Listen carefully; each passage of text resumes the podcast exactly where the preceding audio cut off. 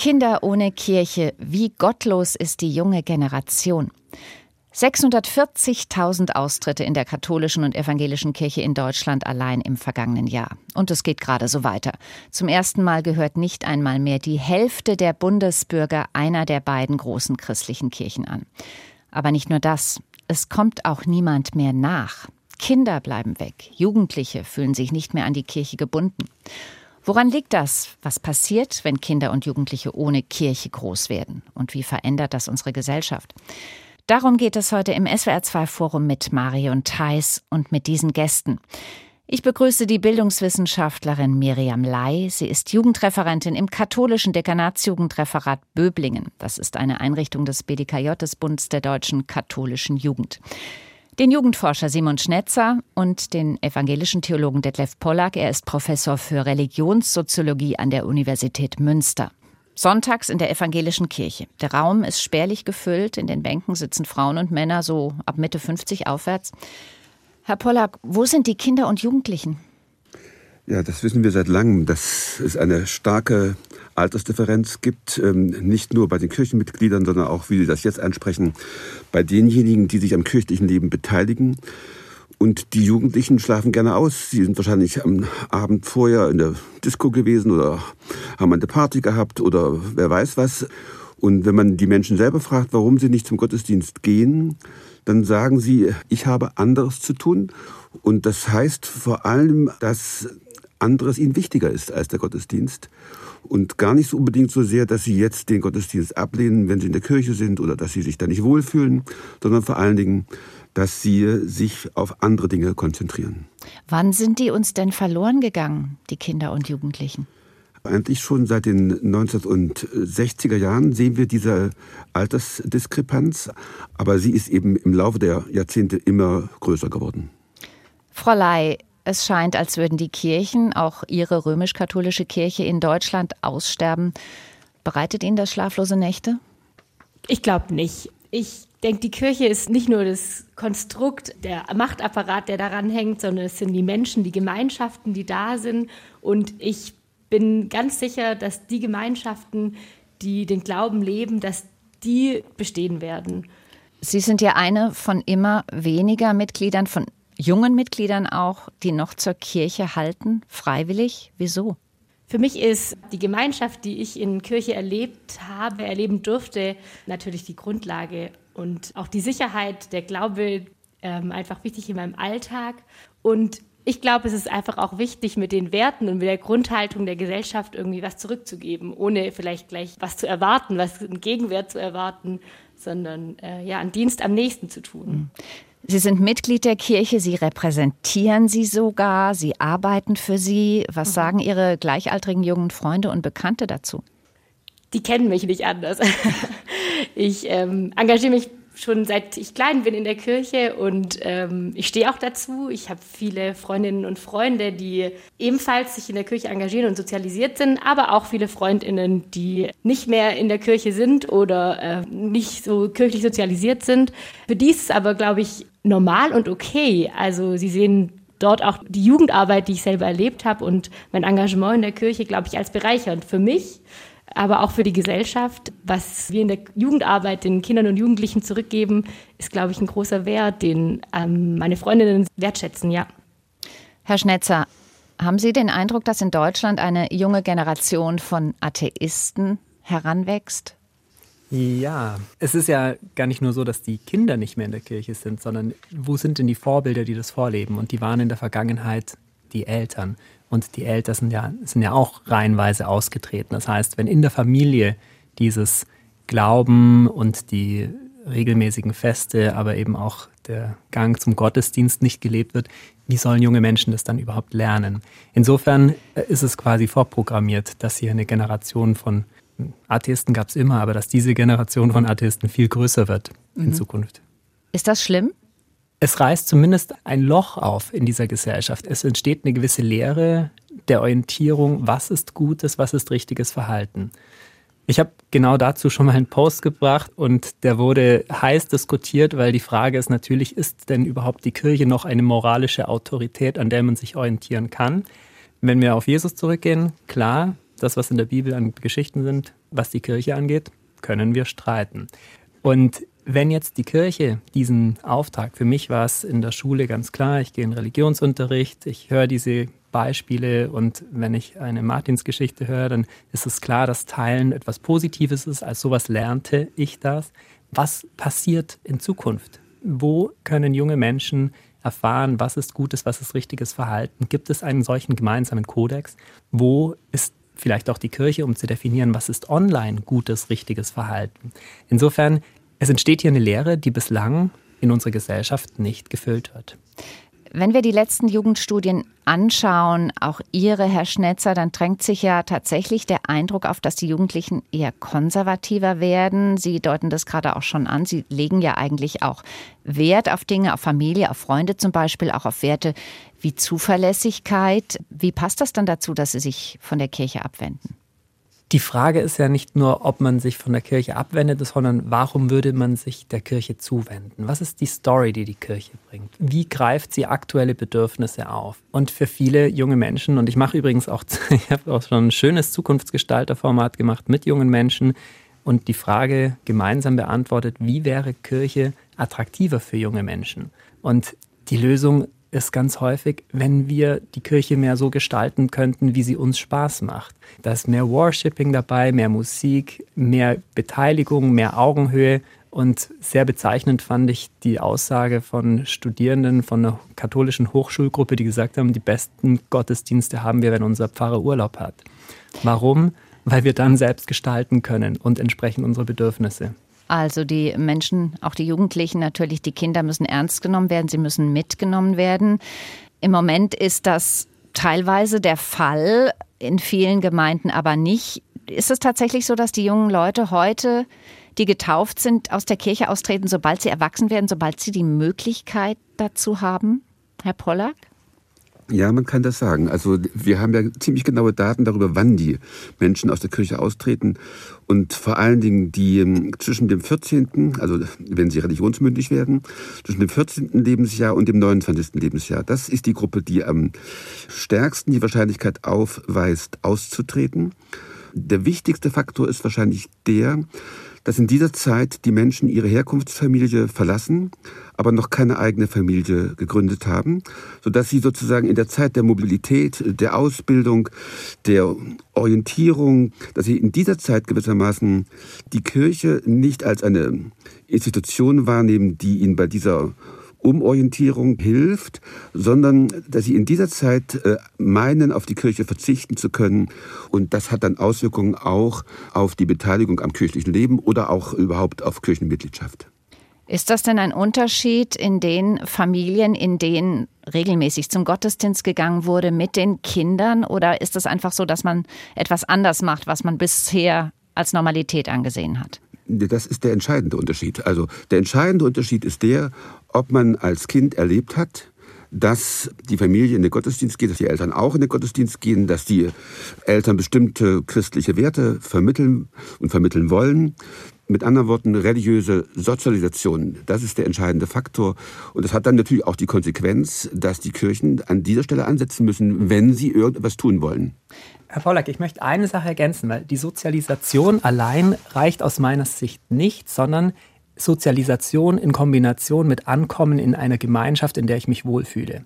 Das heißt, wenn eine Familie es schafft, durch dieses regelmäßige in die Kirche bzw. in der Gemeinschaft präsent sein, wenn dadurch etwas bei jungen Menschen entsteht, wo sie sagen, hier fühle ich mich wohl, hier habe ich meine Freunde, ich fühle mich durch meinen Glauben wertgeschätzt. Ich habe das Gefühl, das ist der richtige Weg für mich.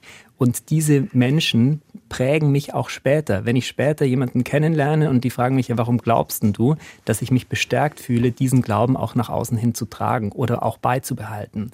Also es geht aus meiner Sicht über die Sozialisation hinaus. Wenn eine Gemeinschaft es schafft, junge Menschen an sich zu binden, dann kann diese Bindung länger währen. Die Kirche allein, nur weil sie Kirche ist, kann es nicht. Darf ich dazu auch noch was ergänzen? Da ähm, sagen die Menschen selber, wenn man sie fragt als Erwachsene, was hat eigentlich ihre Glaubensbindung am stärksten beeinflusst? Da sagen sie vor allen Dingen die Eltern stärker noch die Mutter als der Vater, zu deutlich geringerem Grade die äh, Gruppe, die Peers, mit denen man groß wird. Aber ich würde Ihnen recht geben, in dem Augenblick, wo dasjenige, was sozusagen in den Familien weitergegeben wird an religiöser Bindung, bestärkt wird durch eine Gemeinschaft, da ist das besonders lebendig. Man muss aber natürlich auch sagen, das sind Minderheiten.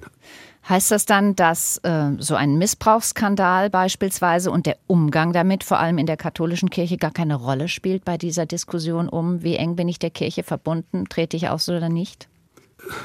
Ganz im Gegenteil, das ist sogar der entscheidende Punkt. Wenn man sich mit der Kirche eng verbunden fühlt, dann ist man durch die Missbrauchsfälle besonders herausgefordert. Und das sehen wir ja. Also bei den hochverbundenen Katholiken haben wir sozusagen auch zugleich die stärkste Kirchenkritik, weil ihnen die Kirche am Herzen liegt. Deswegen sind sie besonders kritisch gegenüber der Hierarchie, gegenüber den Klerikern, gegenüber den Vertuschungsversuchen und so weiter. Also die Kritik an der Kirche ist geradezu ein Ausdruck der Kirchenbindung. Frau Ley, wie ist das bei Ihnen? Sie als junge Frau, wie sehen Sie das? Katholisch relevante Themenfelder wie Zölibat, Sexualmoral, Rolle der Frauen. Wie geht das zusammen damit, dass Sie sagen, ich stehe für diese Kirche ein? Ich glaube, es, es, ist vor allem ein großes Spannungsfeld zwischen der Kirche als Moral, scheinbare Moralinstanz und wie die Organisation Kirche auftritt nach außen hin. Die großen Themen haben Sie gerade genannt, aber auch jetzt kürzlich erst der Papst mit seinem Statement zum Abtreibungsgesetz in der USA.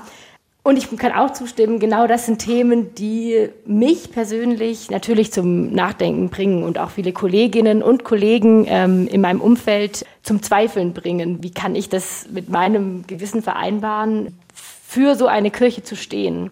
Und auch da gibt es für mich wieder zwei Arten der Kirche. Die Kirche als große Organisation, als Struktur, auch in dem Sinn als mein Arbeitgeber und eben die Kirche im Kleinen, die Kirchengemeinde vor Ort, aber auch Jugendverbände als Gemeinschaftsorte, die eben dem auch immer wieder lautstark, manchmal lauter, manchmal weniger stark entgegenstehen und ja manchmal auch vergeblich nach außen schreien, wir sehen das anders und kritisieren das, wollen aber unseren Glauben trotzdem in dieser Gemeinschaft leben. Das ist ja trotzdem ein Spannungsfeld, in dem Sie da, mit dem Sie da täglich zu tun haben. Wie gehen Sie da, Sie persönlich konkret damit um? Ich persönlich engagiere mich oder unterstütze Organisationen oder Gruppierungen wie Out in Church, indem ich mit einer Unterschrift oder auch mit einer Auseinandersetzung mit Kirchengemeinderäten und Dekanen ins Gespräch gehe. Was ist das für eine ähm, Organisation? Out in Church war eine Initiative, die Anfang des Jahres haben sich Kolleginnen und Kollegen geoutet, dass sie der Queer Community angehören und äh, für die Kirche arbeiten, ehrenamtlich oder hauptamtlich und ja, für Sicherheit in dieser Kirche, für eine Kirche ohne Angst einstehen wollen. Und es ist immer noch keine Rechtssicherheit geschaffen. Ähm, und da möchte ich einfach versuchen, Kolleginnen und Kollegen zu unterstützen. Von den evangelischen Jugendlichen glaubt nur noch etwa ein Viertel an Gott. Das ist noch mal deutlich weniger als bei den katholischen Jugendlichen. Das sind Zahlen aus der Shell-Jugendstudie von vor drei Jahren. Müssten nicht eigentlich die evangelischen Kirchen mehr Zulauf haben, weil die genau diese Probleme, von denen wir gerade geredet haben, die die Katholiken beschäftigen, die haben die Protestanten nicht. Trotzdem kehren sich Menschen ab. Welche Erklärung gibt es dafür? Ähm, man kann im Großen und Ganzen eigentlich feststellen, dass ähm, die evangelischen Kirchen nicht so gut in der Lage sind, die Mitglieder zu binden wie die katholische Kirche. Das ist zwar jetzt sozusagen 2021 nicht so deutlich gewesen, aber die ganzen Jahrzehnte davor waren die Austrittszahlen aus der evangelischen Kirche trotz der Missbrauchsfälle in der Regel immer höher als äh, die Austrittszahlen aus der katholischen Kirche. Das hat unter anderem damit etwas zu tun, dass ich würde sagen, bei der evangelischen Kirche mehr Liberalität anzutreffen ist, mehr Dialogbereitschaft, man geht mehr auf die Bedürfnisse der Gläubigen ein, aber das Profil dieser Kirche ist auch nicht so klar zu erkennen, währenddessen bei der katholischen Kirche gewissermaßen die Prägung, die man schon als Kind durch diese Kirche und das Leben in der Kirche erfährt, viel intensiver ist. Das verbindet sich zum Teil auch mit bestimmten rituellen Praktiken, äh, volksreligiösen äh, Bräuchen, Wallfahrten und so weiter. Also auch der Gottesdienst ist ja viel anschaulicher und viel sinnfreudiger. Also das hat sozusagen alles eine Auswirkung auf die Kirchenbindung. Und man kann insgesamt sagen, die katholische Kirche ist eigentlich besser in der Lage, ihre Mitglieder zu halten als die evangelische. Aber es gibt sehr wohl auch eine Kircheneintrittsbewegung aber nur in die evangelische Kirche. Das sind nicht sehr viele, aber immerhin auch pro Jahr 30.000 etwa und viel weniger in die katholische Kirche. Herr Schnetzer, Sie haben das in Ihrer Biografie selber durchgemacht. Sie waren katholisch und sind jetzt evangelisch geworden. Wie kam das? Also, ich bin katholisch getauft worden, weil meine Mutter katholisch ist und ich bin aktiv gewesen in meiner Gemeinde, weil wir einen coolen Pfarrer hatten. Den habe ich kennengelernt über den Religionsunterricht und er hat die tollsten Geschichten erzählt. Äh, ich fand auch damals die Fleißbildchen mit den Heiligen ganz toll und war dann Ministrant über viele Jahre. Irgendwann merkte ich dann auch, man ministriert lieber auf den äh, Beerdigungen oder Taufen, da gibt es immer auch ganz nettes Trinkgeld. Aber es hat nicht mehr gezogen. Es waren dann äh, Freizeitaktivitäten wichtiger. Und zum Austritt hat letztlich dann auch geführt, dass ich mich mit dieser katholischen Kirche so nicht mehr identifizieren konnte. Ich hatte das Gefühl, dass die Kirche ein wenig den Spirit von Jesus verloren hat, also die Kirche als Organisation, und habe mich dann auch darauf zurückbesonnen. Ich habe in meiner Jugend auch Trompete gespielt im Posaunenchor in der Gemeinde von meinem Vater, in der ich mich mit den Menschen einfach wohler gefühlt habe. Das heißt, ich bin dann katholisch ausgetreten und bin evangelisch wieder eingetreten. Nicht wegen der Kirche, sondern eigentlich wegen der Gemeinde. Fühlen Sie sich als ja noch relativ junger Mensch an Ihre Kirche gebunden? ich identifiziere mich mit ihr. Ich glaube, das ist doch schon eine ziemlich starke Aussage, weil sie sehr stark die Ökumene lebt und auch bei uns in der Region prägt, weil sie sich für gute Dinge einsetzen, nicht nur sagen, wofür Kirche steht, sondern durch Taten, also zum Beispiel das Teilen vom St. Martinstag kann man wunderbar mit den Tafeln zusammenbringen. Also Kirche macht Werte, für die sie steht, dann auch erlebbar. Also das funktioniert im Kleinen in ganz vielen Orten. Als große Organisation sehe ich das weniger. Liegt es daran, dass der Begriff des Guten, des Christlichen, was lange als Synonym galt, dass sich das möglicherweise ändert? Ich finde, das hat sich entkoppelt. Ich glaube nicht, dass die Geschichte von Christus gelitten hat, sondern die christliche Kirche, also diese Organisation, die sich damit auflädt. Glauben, Beten, Frömmigkeit, das waren ja früher so Inbegriffe des Guten. Junge Menschen ja, wollen Spaß, Sinn und Sicherheit. Und Glaube kann zum Sinngefühl beitragen. Also äh, wir haben in einer unserer ersten Befragungen über die Corona, also was macht die Corona-Pandemie mit jungen Menschen, haben wir festgestellt, dass die jungen Menschen nicht die äh, getauft sind, sondern junge Menschen, die gläubig sind und ihren Glauben täglich praktizieren, dass sie besser durch die Krise kommen, weil sie glauben an das Gute, weil sie Hoffnung haben und weil sie auch in Krisenzeiten denken, da, es kommen wieder bessere Zeiten das kann ich schon auch untermauern. Das Thema Sicherheit und Sinn sind wirklich zentrale Themen im Leben von jungen Menschen. Und dort kann die Gemeinschaft, in der wir Kirche leben, denke ich schon ein Angebot darstellen und sein. Und ich sehe es auch in Baden-Württemberg, dass auch eben freikirchliche Organisationen immer stärker auch äh, Zuwachs bekommen und äh, da diese Gemeinschaft schon eine Sicherheit bietet. Und ich denke auch, dass Kirche da mit Ritualen und den Werten, die vielleicht nicht Beten und Frömmigkeit ausmachen, sondern Nächstenliebe, Unterstützung, diakonischer Dienst am nächsten, dass das ähm, Werte sind, die die jungen Menschen immer noch begleiten und äh, wonach sie streben, der Sinn des Lebens. Ich würde noch eine Sache gerne ergänzen wollen. Also viele von den Werten, die früher gewissermaßen mit dem Christentum assoziiert wurden, wie Nächstenliebe oder Gerechtigkeit oder Frieden, ja. Das sind ja inzwischen Werte, die eigentlich die Mehrheit der Bevölkerung akzeptiert. Also man sagt dann vielleicht nicht Nächstenliebe, sondern man sagt Solidarität, man sagt vielleicht nicht äh, Gerechtigkeit, man sagt dann mehr Fairness.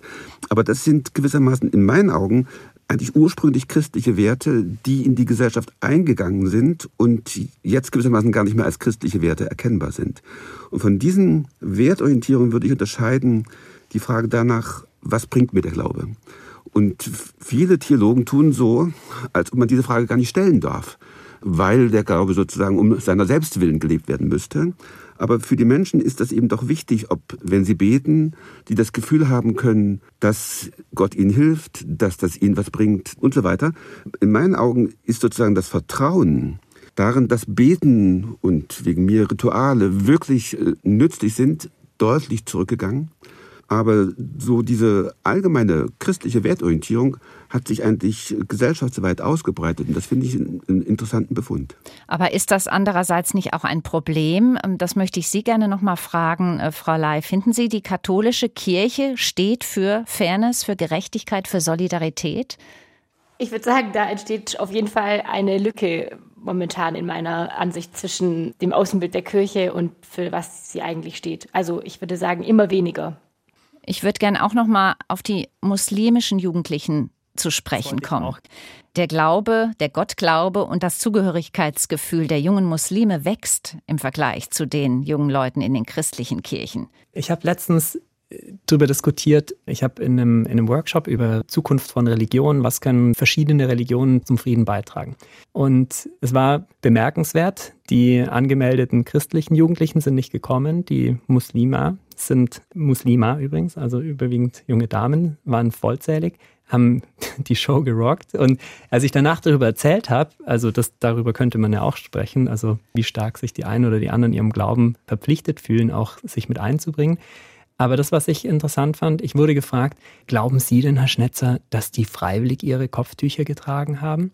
Und die Diskussion, die sich daraus entspann, die war spannend für mich, weil ich bin der Meinung, sie haben sie freiwillig getragen und je länger ich darüber nachdachte, desto klarer ist mir geworden, so, wenn ein junger Mensch mit dieser Religion aufwächst und merkt, sie gibt mir eine Identität, dann stelle ich jetzt mal die provokante Frage, was können wir diese Art von Identitätsgefühl als Gesellschaft in Deutschland diesem Kopftuch entgegenhalten. Also klar, in Bayern kann man auch sagen, ich ziehe jetzt die Lederhose an, aber so dieses Gefühl von Zusammengehörigkeit, da ist was in Bewegung. Ja, mhm. Äh, ich würde gerne ergänzen, wir haben ähm, vor einigen Jahren ähm, Untersuchungen gemacht mit Musliminnen und Muslimen und das Interessante war, die Älteren gehen häufiger zur Moschee, beten auch häufiger. Die Jüngeren gehen weniger häufiger zur Moschee und beten auch nicht so häufig. Aber wenn man sie fragt, ob sie sich selber als religiös verstehen, dann ist es unter den Jüngeren ein höherer Prozentsatz, die sich als religiös verstehen als bei den Älteren. Und das äh, entspricht dem, was Sie, Herr Schnetzer, gerade gesagt haben, also unter dem Stichwort Identität. Also die Beziehung zum Islam ist dann eben auch eine Art Identitätsmarker. Und zwar in einer Situation, wo man sich als Minderheit fühlt, wo man eine Minderheit auch ist. Und gegenüber sozusagen dieser anders gearteten oder anders wahrgenommenen Mehrheit stellt dann eben die Zugehörigkeit zum Islam auch eine Möglichkeit dar, sowas wie Prozesse der religiösen Individualisierung zu befördern. Und für die Muslime ist Religion eben eine Möglichkeit, gewissermaßen auch Distinktionsgewinne zu erzielen. Das sollte man nicht unterschätzen. Ich wollte das nochmal untermauern. Das Thema Glaube und Spiritualität leben, egal ob im Christentum oder im Islam, der individuelle Glaube und das in die Kirche gehen. Sie haben es ganz am Anfang auch gesagt, mit im Gottesdienst sind immer weniger Kinder. Für mich ist die Frage, ob der Gottesdienstbesuch am Sonntagmorgen immer widerspiegelt, wie sehr Glaube, Spiritualität eine Rolle im Leben haben. Und das würde ich jetzt nochmal unterstreichen, dass eben ich auch viele Jugendliche kenne, die eben sagen, mein Glaube ist mir sehr, sehr wichtig. Nur die Kirche, die diesen Glaube für sich gepachtet hat, ähm, die baut gerade vielleicht Bockmist und müsste die letzte Chance nutzen, um Veränderungen in Gang zu setzen. Kinder ohne Kirche, wie gottlos ist die junge Generation, darum geht es heute im SWR2 Forum. Wir haben auf der einen Seite die Kirchen, die immer mehr Mitglieder verlieren. Junge kommen auch kaum noch nach. Andererseits gibt es das Thema Glauben an Gott, das unter Umständen nicht immer damit zusammenhängt. Das haben wir gerade auch gesagt. Was verbinden junge Menschen mit dem Begriff Gott? Ganz typisch ist eigentlich, dass viele junge Menschen den Glauben an etwas sozusagen außerhalb des Zugänglichen, außerhalb des Alltäglichen nicht ausschließen wollen. Also wir haben natürlich auch Atheisten unter den jungen Menschen, aber es ist keine Mehrheit, nicht sehr viel mehr als 20 Prozent. Eigentlich gibt es eine gewisse Scheu, gewissermaßen sich zum Atheismus zu bekennen. Das finde ich erstmal bemerkenswert. Und dann aber haben wir sozusagen, wenn wir danach fragen, woran sie wirklich glauben, die typische Antwort, ja, da gibt es was Höheres, eine höhere Macht. Ich kann das nicht genau bestimmen. Ich glaube nicht unbedingt an einen personalen Gott, der in mein Leben eingreift. Also eine gewisse Scheu sozusagen, sich festzulegen, wenn es um Atheismus geht, aber auch eine Scheu, sich festzulegen, wenn es um den Glauben an Gott geht. Also eine vage Gläubigkeit, die irgendwie sich zwischen dem Kirchenglauben und dem Atheismus bewegt. Wenn ich es gerade ergänzen darf, also wir haben in der letzten Studie gefragt, bei 14- bis 29-Jährigen, ähm, quasi woran glaubst du? Und circa 40 Prozent sind, die sagen, ich glaube an Gott. Knapp 50 Prozent, die sagen, ich glaube an so etwas wie eine überirdische Macht. Und es gibt zwischen diesen beiden Gruppen dass es gibt eine gewisse Schnittmenge. Also es sind nicht die einen nur so, die anderen nur so, sondern da gibt es eine Schnittmenge. Und äh, etwa 30 Prozent, die sagen, sie glauben an gar nichts. Aber die Frage nochmal, an was sie wirklich glauben, wenn sie sagen, ich glaube an Gott, kann ich aufgrund meiner Studien jedenfalls noch nicht beantworten. Ist das ein Problem für junge Menschen, die ja, wie wir gesagt haben, Identität suchen, Orientierung, Individualisierung, wenn sie nicht mehr etwas so Konkretes haben wie Gott, den man ja auch bildlich darstellen kann, so wie die Kirchen das machen, die christlichen Kirchen, und stattdessen sagen, wir glauben an sowas ganz Unbestimmtes wie ein höheres Wesen? Ich zeige einfach nur ein Problem auf, das immer stärker auf die Kirche zukommt. Wenn junge Menschen sich an einem höheren Wesen oder an einer höheren Macht orientieren, dann wird die Umwelt immer stärker ins Bewusstsein rücken. Es gibt Orte, die einfach Kraft haben. Die Kirche hat an diesen Orten Kirchen gebaut und andere Kulturen haben dort ähm, diese Bäume bewahrt oder so. Aus meiner Sicht fehlt der Kirche auch ein klares Bekenntnis zum Erhalt der Umwelt. Das ist vielleicht ein bisschen spirituell, aber hier mit dieser starken Bewegung für Klimaschutz und den immer größeren Problemen, glaube ich, könnte sich die Kirche da ganz gut positionieren, wenn sie sich darauf etwas zurückbesinnt.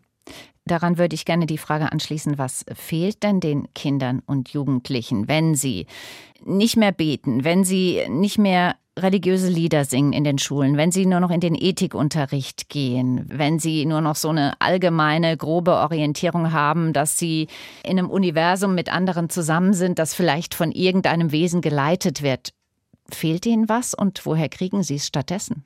Ich denke, dass eine gewisse Orientierung da schon verloren geht und nicht nur die Orientierung an der Umwelt, also die Schöpfung zu bewahren, wie ich es jetzt ausdrücken würde aus der kirchlichen Sicht, sondern auch äh, die Werte eben miteinander umzugehen. Das hatten wir auch schon, dass die zwar gesellschaftlich immer weiter verankert wurden, aber ich denke schon, dass die Orientierung am nächsten etwas ist, was Kirche schon bieten kann, sei es in Jungscharen, in Gruppenstunden von Jugendverbänden, im BDKJ, Vielleicht ähm, sind das auch genau die Räume, in denen Kirche einfach noch für Kinder und Jugendliche am greifbarsten wird und nicht in den christlichen Liedern, die gesungen werden oder im Gottesdienst. Wenn die Kirche das bieten kann, die Kirchen das bieten können, wenn es so einfach wäre, wie das klingt, warum tut sie es dann nicht? Sie tut es ja. Also ich finde das schon äh, sehr interessant, dass Sie sagen, klar, äh, man kann in den Kirchen das erleben, dass man sich am nächsten orientiert, dass man Nächstenliebe pflegt. Aber man muss doch auch konstatieren, dass man das auch ohne die Kirche sehr gut kann. Und ich finde eigentlich bei der jungen Generation gibt es doch ein sehr hohes moralisches Bewusstsein. Wenn man danach fragt, ob man andere übervorteilen darf, dann stimmt keine Mehrheit zu, sondern man möchte den anderen ernst nehmen und das ganz unabhängig davon, ob man sich sozusagen zum christlichen Glauben bekennt oder nicht. Ich finde eigentlich, das ganz typisch äh, an der jungen Generation, dass sie moralischen Werten sehr stark äh, folgt. Und ich kann eigentlich nicht beobachten, dass es da sowas gibt wie eine Lehre oder eine Orientierungslosigkeit. Natürlich suchen Jugendliche nach Sinn und fragen danach. Aber ich finde es eigentlich eher typisch, dass äh, diese Orientierung am nächsten gar nicht mehr etwas äh, spezifisch kirchliches oder christliches oder katholisches oder evangelisches ist, sondern dass wir das bei der jungen Generation, und ich arbeite ja an einer Universität, also tagtäglich sehen können, wie man den anderen ernst nimmt und wie man sich auf ihn einlässt und wie man solidarisch ist, wenn es ihm schlecht geht und wie man auch bereit ist zu helfen und einzuspringen. Das finde ich eigentlich äh, das Bemerkenswerte.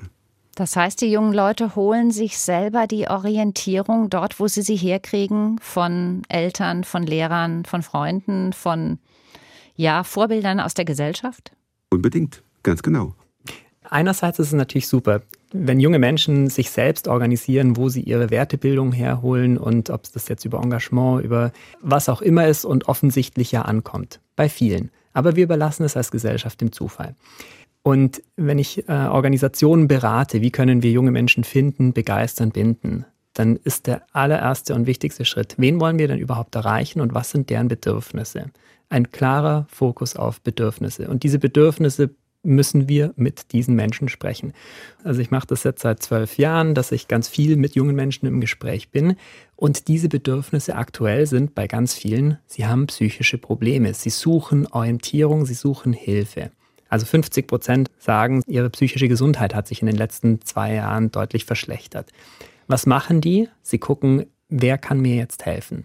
An sich ist ja Seelsorge auch ein klassisches kirchliches Thema. Exerzitien, ein wunderbarer Rahmen, in dem man zu sich selbst kommen kann, Orientierung finden, ähm, psychisch sich geborgen fühlen, noch dazu, wenn es mit Anleitung ist. Aber die Kirche fehlt da. Dann gibt es halt Leute wie Laura Seiler, die mit ihren Programmen Online-Kurse und Coachings, die sich nennen I Am oder Higher Self, die es halt schaffen, genau diese Bedürfnisse so zu bedienen, dass junge Menschen sagen, ich, erstens, sie finden die online und sie fühlen sich dort angenommen.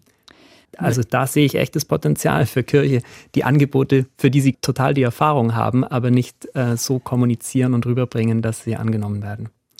Was genau machen die Freikirchen so, dass man den anderen Kirchen sagen könnten, der evangelischen, der katholischen, guckt euch das mal an, da könnt ihr vielleicht davon lernen? Also was sie vor allen Dingen machen, ist dies, dass sie den Einzelnen ansprechen und den Einzelnen aktivieren, dass sie dem Einzelnen in seiner spezifisch individuellen Art einen Raum geben, in dem er sich entfalten kann. Und wenn man diese Gottesdienste besucht, fällt ja eins auf. Da gehen also ganze Familien hin, also sozusagen mehrere Generationen sind präsent. Dann fällt weiterhin auf, dass äh, viele Menschen vortreten vor die Gemeinde und sozusagen ihren individuellen Glauben bekennen und äh, ein Gebet sprechen. Das sprechen sie frei. Das können sie, haben sie gelernt in den Gemeinden. Also es gibt sozusagen dort eine Verbindung zwischen Kollektivgeist oder Gemeinschaftsgeist und einem hohen Maß an religiöser Individualität. Das können die Freikirchen. Und ich möchte aber ergänzen, das ist nicht ein Modell für die Mehrheit. Es sieht so aus, als ob es mehr werden, weil viele Gemeinden immer wieder neu gegründet werden, aber es sterben auch ganz viele Gemeinden. Der Bestand derjenigen, die sich zu den Freikirchen halten, bleibt klein. In Deutschland zwischen irgendwie ein, zwei, drei Prozent. Das wird nicht größer. Für viele, die sozusagen sich da finden, ist das gut. Für viele andere ist es eher nicht so gut. Ich wage zu bezweifeln, ob wirklich die individuelle Freiheit im Glauben bei Freikirchen das Momentum ist, das die Jugendlichen dort hält. Meine Wahrnehmung ist eher, dass es viel höhere Richtlinien oder Vorgaben an Ritualen und Regeln gibt, als es jetzt zum Beispiel, wie Sie auch schon betont haben, Herr Pollack, als es jetzt in den Landeskirchen oder in den Jugendverbänden gibt. Also ich Frau glaube Leid, eher, das, dass da würde ich Ihnen recht geben. Genau, ja. das ist ein sehr interessanter Punkt und man kann das dann auch manchmal sehen. Dann gibt es charismatische Pastoren und Pastorinnen, mhm. die eine bestimmte Art haben, ihre Gebete zu sprechen und diese Art wird dann imitiert. Die Gemeinschaft gibt eben auch die Formen der Individualität sehr stark vor. Gibt es nicht auch Elemente aus dem Buddhismus, die junge Leute ansprechen? Ich denke, die Spiritualität und das Streben nach etwas, was das Leben begleitet, ich glaube, das ist das Zentrale, was ähm, junge Menschen suchen. Und ich glaube, dass da sozusagen die Religion bei vielen zweitrangig ist, dass sie äh, nur sagen, sie suchen etwas, was Sinn gibt, was Regeln vorgibt und durch Globalisierung auch buddhistische Züge natürlich da Einzug halten, ja. Wenn wir Buddhismus noch mit so Themen wie Achtsamkeit, Meditation, was es natürlich in sämtlichen Religionen gibt, zusammenbringen, Achtsamkeit wird viel wichtiger. So viel Zeit, wie junge Menschen an ihren Smartphones verbringen und wie sie jetzt in dieser Corona-Zeit auch wirklich überfordert waren davon, dass nicht nur Schule, Studium, Ausbildung, Beruf plötzlich am Computer waren, sondern auch die Freizeit mit Freunden, alles äh, an ihren Smartphones, dass sie sich gefragt haben, wie komme ich mit mir, mit Körper und Geist wieder in Einklang? Und da habe ich das Gefühl, dass wenn wir jetzt Yoga als Beispiel nehmen oder Meditationen alltagstauglichere Beispiele liefern, wie man das, dieses moderne Leben in Einklang bringen kann, als das jetzt die Katholiken oder Evangelien tun würden. Was können denn die Kirchen noch tun, um Kinder und Jugendliche zu halten oder wieder zu holen? Raus auf die Straße, in die Sportvereine, in die Kindergärten und Schulen hin zu den Kindern und Jugendlichen? Ich weiß nicht, ob das der richtige Ansatz ist, zu streben danach, dass mehr Menschen kommen. Meine tiefste Überzeugung ist, ich tue Jugendarbeit, um jungen Menschen etwas Gutes zu tun und äh, da den Menschen in den Mittelpunkt zu stellen, ohne zu erwarten, dass vielleicht ein Eintritt oder Kirchensteuer fließen, wie auch immer, sondern der Dienst am Menschen steht für mich im Mittelpunkt. Herr Pollard. Würden Sie nicht sagen, dass man das umso besser tun kann, wenn die Kirchen auch Gelder haben, wenn viele Menschen sich in der Kirche engagieren, wenn es äh, begnadete Pastoren gibt, wenn äh, ja, auch die Organisationen, die in der Kirche tätig sind, gut ausgestattet sind und Ressourcen haben? Also ich finde das nicht illegitim, danach zu fragen, was die Kirchen tun können, um attraktiver zu werden. Und wenn Kirche einfach sozusagen dasteht als eine Institution, die offen ist für die Menschen, dann ist, glaube ich, schon relativ viel gewonnen. Also was die Kirchen tun könnten, sie könnten einen konsequenten Innovationsprozess anstoßen. Und der fängt ganz klein an, indem man zum Beispiel nach dem Gottesdienst fragt, was könnten wir beim nächsten Mal besser machen? Man muss keinen teuren Berater, Beraterin bezahlen, um sich aufzumachen, um sich selbst zu verbessern, sondern man kann einfach direkt das Gespräch suchen mit denen, am besten mit denen, die noch da sind, damit die Geschichte von denen eine bessere wird, dass sie sagen, ich bin gerne in der Kirche, weil und das, was mich stört, daran arbeiten wir, anstatt zu sagen, ja, die machen weiter wie bisher, ändert sich eh nichts. Also an der mangelnden Bereitschaft, sich auf die Menschen einzulassen, kann ich eigentlich nicht zweifeln. Frau Ley, Sie sagen, Sie machen das für Kinder, für Jugendliche, für alle, die kommen wollen, die freiwillig herkommen lassen. Gibt es die Angebote überall für alle? Sind die so, dass die Menschen kommen möchten? Angebote für alle ist immer schwierig. Wir titulieren, alle sind eingeladen, aber wir müssen natürlich auch ehrlich sein, dass nicht jedes Angebot alle Menschen gleich anspricht. Trotzdem glaube ich, dass durch verschiedene Einrichtungen in der kirchlichen Jugendarbeit auch verschiedene Menschen angesprochen werden und ich denke, die Angebote gibt es. Und es gibt aber auch den Bedarf, das Bild der Kirche nach außen zu verändern, durch einen synodalen Weg, durch Veränderungstendenzen, die in der deutschen Kirche zumindest angestrebt werden. Und ich denke, die sind zwingend notwendig, um eben dieses Außenbild von Kirche mit dem Gemeinschaftssinn, mit dem, wie Kirche im Kleinen gesehen wird, auch wieder anzunähern. Herr Schnitzer, Sie sagen, es braucht eine radikale Reform und radikales Umdenken. Sind denn die Kirchen, die ja schwerfällig sind und sich schwer tun mit Reform, wie man vor allen Dingen bei den Katholiken gerade sieht, können die sich so schnell wandeln, wie die Menschen weglaufen? Das Wichtigste ist das Zeichen, dass man sich verändert. Und Bevor wir anfangen, neue Mitglieder werben zu wollen, müssen wir erstmal schauen, dass diejenigen, die noch da sind, sich zufrieden fühlen. Sehen Sie nicht, dass seit den 1960er Jahren die Kirchen fast über nichts anderes reden als über die Reform der, der Kirche? Im Zweiten Vatikanischen Konzil haben wir sozusagen eine ganz starke Ausrichtung auf die Bedürfnisse des Einzelnen. Religionsfreiheit wird akzeptiert.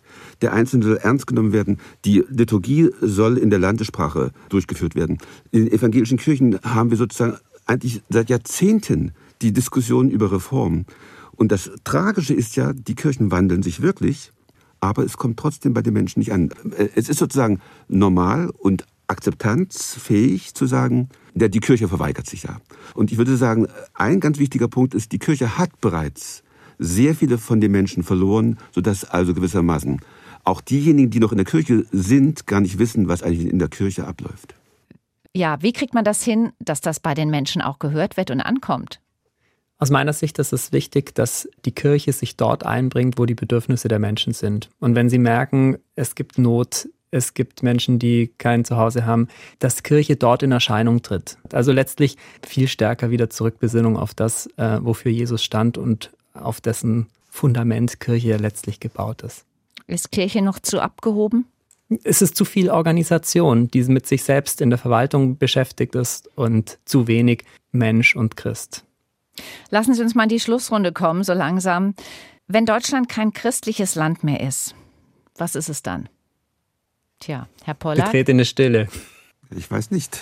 Also ganz gewiss ist es kein christliches Land. Das stimmt, das finde ich richtig. Obwohl, wenn man die Menschen, also zum Beispiel jetzt ähm, fragt, im Osten oder auch im Westen, es ist immer noch, also im Osten ungefähr die Hälfte, die sagt, das Fundament unserer Kultur ist das Christentum. Im Westen sind es 70 Prozent, die das sagen.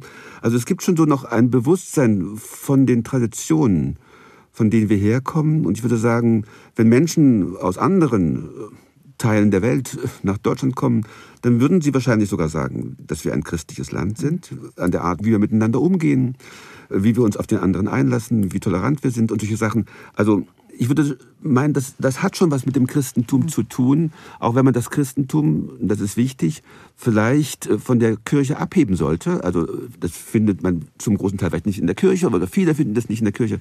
Aber das, das Christentum wird eben doch mit diesen Werten sehr stark assoziiert. Aber wenn die Bedeutung des Christentums immer weiter zurückgeht, wie man dann sozusagen von der Gesellschaft sprechen müsste. Als Soziologe würde ich sagen, wir haben es mit einer hochpluralen, mit einer komplexen, mit einer hochdifferenzierten Gesellschaft zu tun, wo es viele Möglichkeiten gibt, sich zu verwirklichen Und die Kirche ist dann eben eine Option unter vielen und manche nehmen sie wahr, andere nehmen sie nicht wahr. Ja, es kommt wahrscheinlich für die Kirche sehr viel darauf an, ob die Wahrnehmung der Kirche sich weiter polarisiert, wie das im Augenblick der Fall ist. Dann wird man die Menschen umso schlechter ansprechen können. Oder ob man in der Lage ist, im Kleinen ja, vielleicht doch die Menschen hier und da zu erreichen. Herr Pollack, ich stimme Ihnen voll zu. Wir werden einfach viel mehr Diversität haben. Und Diversität eben auch in der Form von, ähm, wie, wie Menschen glauben oder nicht glauben. Und Diversität grundsätzlich ist nichts Schlechtes. Für die Politik wird es schwierig sein, weil sie natürlich, es ist bequem, wenn wir uns auf wir als christliches Land, als christlich geprägtes Land. Und wir müssen uns dann, auch die Politik muss sich dann auf mehr Diversität einstellen. Und ob dann eine CDU, CSU sich weiterhin christlich, demokratisch, sozial nennt und damit davon ausgehen kann, dass es noch mehrfaltsfähig ist, wer weiß. Können wir künftig dann auskommen, vielleicht ohne christliche Hochzeiten, Beerdigungen, ohne Feste wie Ostern und Weihnachten, ohne den Sonntag als Feiertag? Also interessant ist ja, dass die Menschen an diesen Punkten sozusagen, wo es um Festlichkeit geht, wo es darum geht, dass die Kirche etwas repräsentiert, wegen wir das mal also die Hochzeit in der Kirche feiert, da gibt es doch noch ein gewisses Bedürfnis und ein, eine Bereitschaft sozusagen in die Kirche zu gehen. Also ich bringe mal jetzt ein Beispiel wenn wir sozusagen Kirchlichkeit messen wollen, gehen alle Indikatoren zurück. Aber ein Indikator geht nach oben und das ist die Bereitschaft, zu den Weihnachtsgottesdiensten zu gehen. Auch im Osten übrigens, ja, ist das eigentlich eine eher steigende Tendenz. Sie hat in den letzten zwei, drei, vier Jahren abgenommen aus bekannten Gründen. Aber im Großen und Ganzen ist sozusagen dann äh, Kirche nachgefragt, wenn sie etwas repräsentieren kann und beim Weihnachtsgottesdienst eben wahrscheinlich ein Gefühl, eine Erfahrung von Zusammengehörigkeit, von Familie, von Geborgenheit. In meinen Augen kann das Kirche zum Teil schon noch repräsentieren. Frau Ley, was muss passieren, dass Sie auch in den nächsten 20 Jahren noch Mitglied Ihrer katholischen Kirche bleiben? Dass in den Köpfen ist, dass man in der Kirche aktiv sein kann, auch oder sich der Kirche zugehörig fühlen kann, auch ohne im Sonntagsgottesdienst aufzutauchen. Ich finde es jetzt schon wieder in der Diskussion spannend, wie das daran gemessen wird, ob wir in den Raum der Kirche, also in das Kirchenhaus gehen, beziehungsweise wann wir in das Kirchenhaus gehen, zu einem Gottesdienst oder nicht. Ich denke, ähm, das sollte auch ein Indikator sein, aber junge Menschen engagieren sich in Jugendverbänden, setzen sich dort mit ihrem christlichen Glauben und stehen zu ihrem christlichen Glauben, setzen sich in der Gesellschaft ein und auch dort sind junge Menschen Kirche und in der Kirche. Wie sollte sich Kirche verändern? Ich denke auf jeden Fall das Bild, was nach außen von Kirche getragen oder gestellt wird, ähm, der sagt Nein Kirche, die Verbote und Regelungen aufstellt, das habe ich persönlich selten erlebt. In, bei mir vor Ort, ich wurde unterstützt als junger Mensch, ich wurde, mir wurde vieles ermöglicht und ich glaube, diese Diskrepanz, die muss abgebaut werden. Ich weiß nicht, ob Kirche da einfach ein Imageproblem hat äh, und ähm, gute Berater bräuchte oder ob Kirche mehr dorthin gehen muss, wo Menschen Kirche brauchen, ähm, mehr vor Ort sein muss, mehr Dienst am nächsten tun muss. Vielleicht ist das die Lösung, ich weiß es nicht. Herr Schnetzer, werden die Jugendlichen in Deutschland in 30 Jahren statt zur Firmung und zur Konfirmation großteils zur Jugendweihe gehen, so wie das in Ostdeutschland seit DDR-Zeiten üblich ist? Halte ich durchaus für möglich. Weil an diesem Fest irgendwie äh, erwachsener zu werden, also wir haben es ja gerade gehört, also das Feiern, das spirituelle Feiern äh, ist nach wie vor populär. Und die Frage ist, ob es im Rahmen der Kirche sein muss, also unter der Schirmherrschaft von Gott ja, es ist wahrscheinlich, dass wir in Zukunft ähm, Jugendweihen mehr feiern werden als äh, Kommunion und Konfirmation. Kinder ohne Kirche, wie gottlos ist die junge Generation. Das war das Thema heute im SWR2 Forum mit der Bildungswissenschaftlerin Miriam Lai, Jugendreferentin im katholischen Dekanatsjugendreferat Böblingen, dem evangelischen Religionssoziologen Detlef Pollack von der Universität Münster und mit dem Jugendforscher Simon Schnetzer. Vielen Dank für Ihre Aufmerksamkeit und Ihr Interesse. Am Mikrofon war Marion Theis.